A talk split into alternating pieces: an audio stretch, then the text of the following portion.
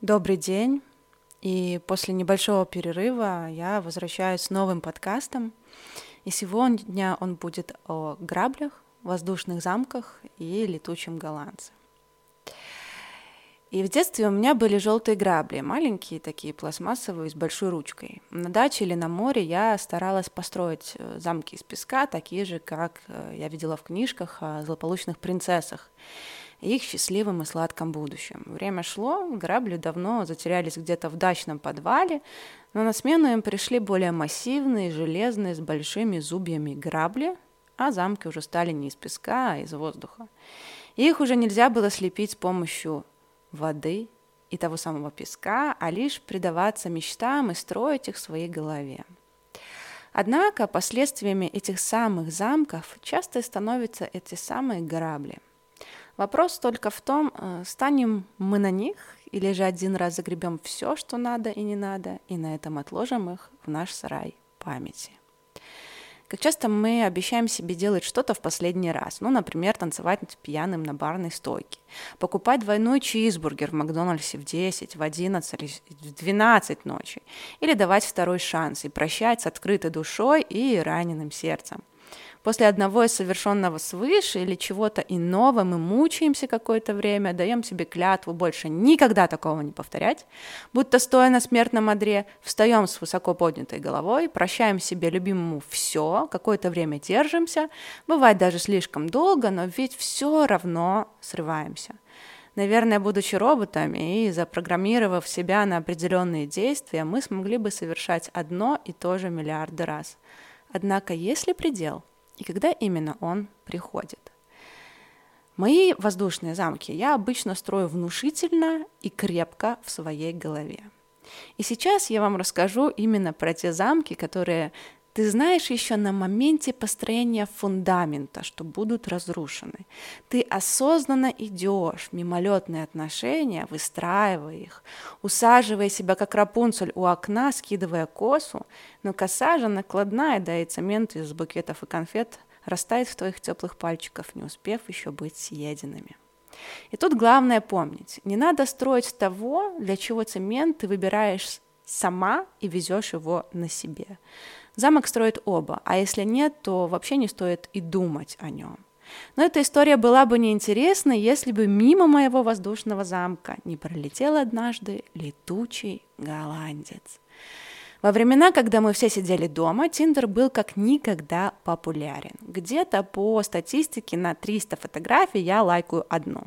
И так, листая-листая, мой свайп влево оказался на одном из профилей достаточно симпатичного молодого человека и, к счастью, не поляка.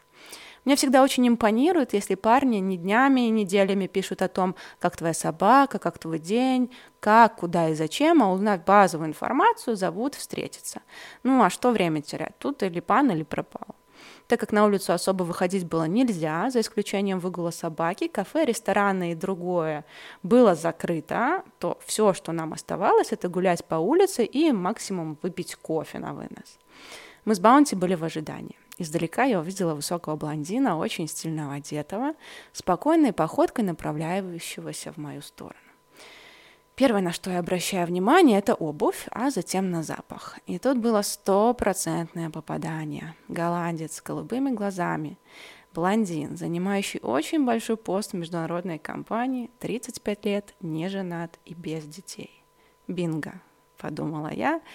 Рашен матрешка, видимо, подумал он. Мы гуляли, и как это бывает обычно, ты судорожно смеешься над всем, что он говорит. В голове у тебя каша из слов, рот зажался в улыбке, и ты искоса только пытаешься на него смотреть, чтобы, так сказать, рассмотреть. В этот момент где-то в моей голове маленькие глупые нейроны начали звонить в строймагазин «Воздушный замкострой», чтобы узнать цену цемента. В тиндер-свиданиях есть одно «но». Ты не до конца понимаешь, понравился ли ты или понравилось до последнего момента. Ведь молодой человек может быть просто слишком воспитанным, чтобы сразу уйти.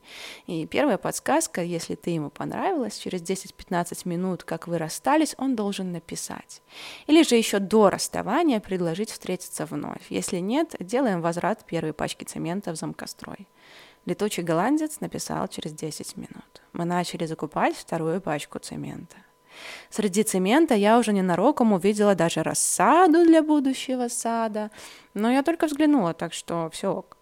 Но была одна проблема – карантин. И, как я уже сказала, все было закрыто. То есть поужинать, позавтракать, сходить в кино или что-то еще было невозможно. И он очень осторожно пригласил меня к себе на ужин. А я очень осторожно отказала. И предложила еще раз встретиться на прогулку. Он, как джентльмен, все понял и, безусловно, согласился. На вторую прогулку он пришел не один, а с целой конференцией в его правом ухе. Он извинился и сказал, что не мог и не хотел отменить нашу встречу, поэтому взял конференц-колл с собой. Тут я сказала, что к третьему пакету цемента можно ненароком закинуть уже тут маленький пакет рассады. Ну, мало ли. После прогулки он снова учтиво пригласил меня к себе на ужин. Я, понимая, что Баунти уже задолбалась, прямо говоря, столько гулять, приняла его предложение. Он сказал, что все будет готовить сам, при мне. В замкострое я перешла в отдел плитки. Живет он, конечно же, в одном из лучших домов Варшавы, а именно в том, где я бы тоже жила. Тем более я уже и плитку выбрала, и Пушкина на полке там поставила, рядом с его голландскими писателями. Это была среда, я была вся в сером, мой любимый цвет. Еще днем он звонил мне с работы, рассказывая, как сбежал с офиса, чтобы купить мое любимое шампанского для встречи. Ужин у нас был итальянский. Вначале он виртуозно готовил брускеты с помидорами на его шикарной кухне. Потом была пармская ветчина с дыней и паста арабьята. Если мужчина для меня готовит, я готова подарить ему весь мир, замок и мои желтые грабли, ведь они мне больше не нужны. Ну, так мне хотелось верить. И все было хорошо, но моя интуиция, ох ты ж, паразитка, слишком хорошо развита. В этом большом облаке идеальности не хватало какого-то подвоха. Все было слишком хорошо, чисто, вкусно и красиво.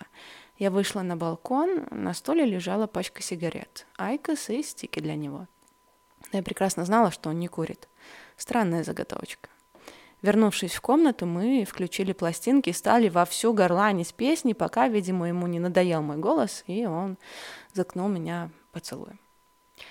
Как говорится, утро вечера мудренее, а утро четверга всегда слишком занятое, да и в замкострое начались очереди. Моя голова говорила мне, что все хорошо, Даша, все окей, но вот интуиция мерзко обдавала холодной водой, возвращая к жизни.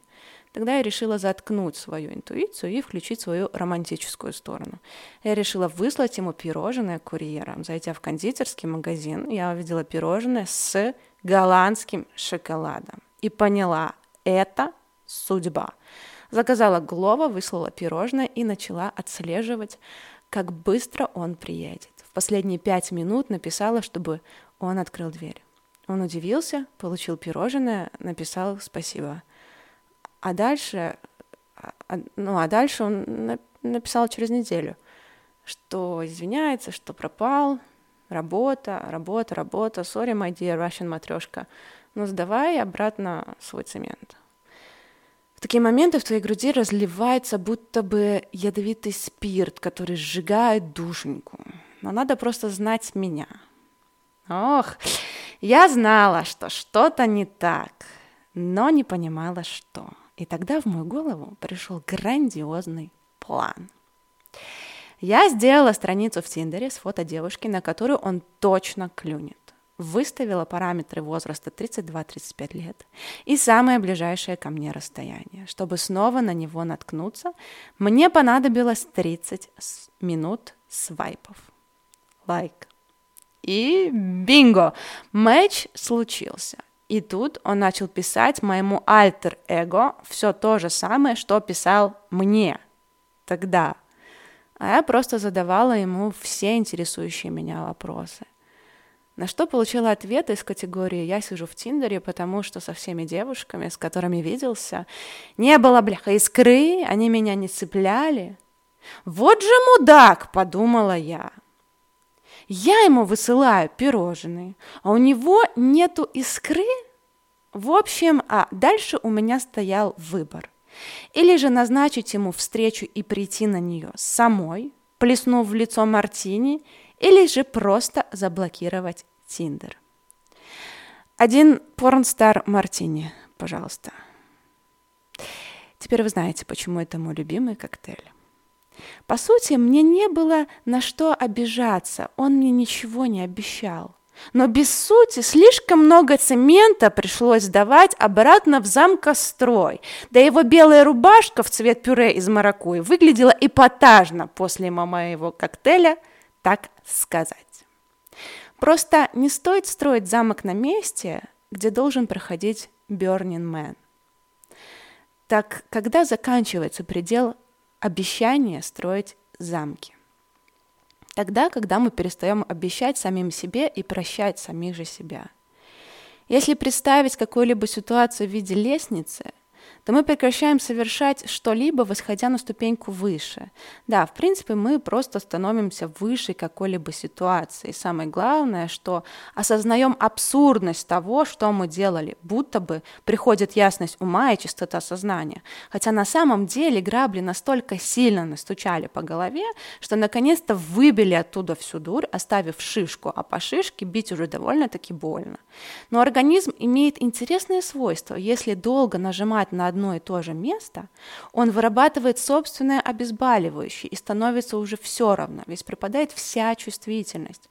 Но, походив немного, освоившись и нажав на то самое место, оно начинает болеть так, что трогать лишний раз его не хочется. Поэтому граблям надо давать минимальный отдых, забывать о них, ведь если момент уже пиковый, вы сами не захотите вставать на них лишний раз. Несмотря на это, мы любим повторять две фразы. Надо давать людям второй шанс, и что не делается все к лучшему. Ну, шанс надо давать тем, кто его заслуживает, и надо понимать разницу между давать шанс и слепо прощать и стараться забыть. Я не призываю вас быть злопамятными, но осторожными – да. И разве что не делается все к лучшему, когда мы сами не можем найти внутри себя ни одного ответа и ни одного решения, мы начинаем думать, что так хорошо и так происходит, потому что дальше будет лучше. Практика убеждения и веры в хорошее, ну, возможно, однако грабли живут реальностью и практичностью, а не воздушными замками. Мы очень часто хотим сначала пер переложить свои перчатки ответственности и передать их кому-то в надежде, что все будет хорошо. А когда нас толкают один на один с нашей проблемой, она нас побеждает. И мы опять-таки возвращаемся к тому, что что не делается, все к лучшему. Мы сами доводим ситуацию до такого момента, когда не знаем уже, что с ней делать. И тут вопрос не в том, что плохо верить в хорошее будущее, вместо того, чтобы распускать сопли и слюни, а в том, чтобы не доводить ситуацию до крайней точки. Именно тогда, когда мы прощаем, и через какое-то время проходит то же самое, мы должны говорить «стоп» и «баста», опять прощать, чтобы не задерживать злобу, но никогда не давать еще одного шанса.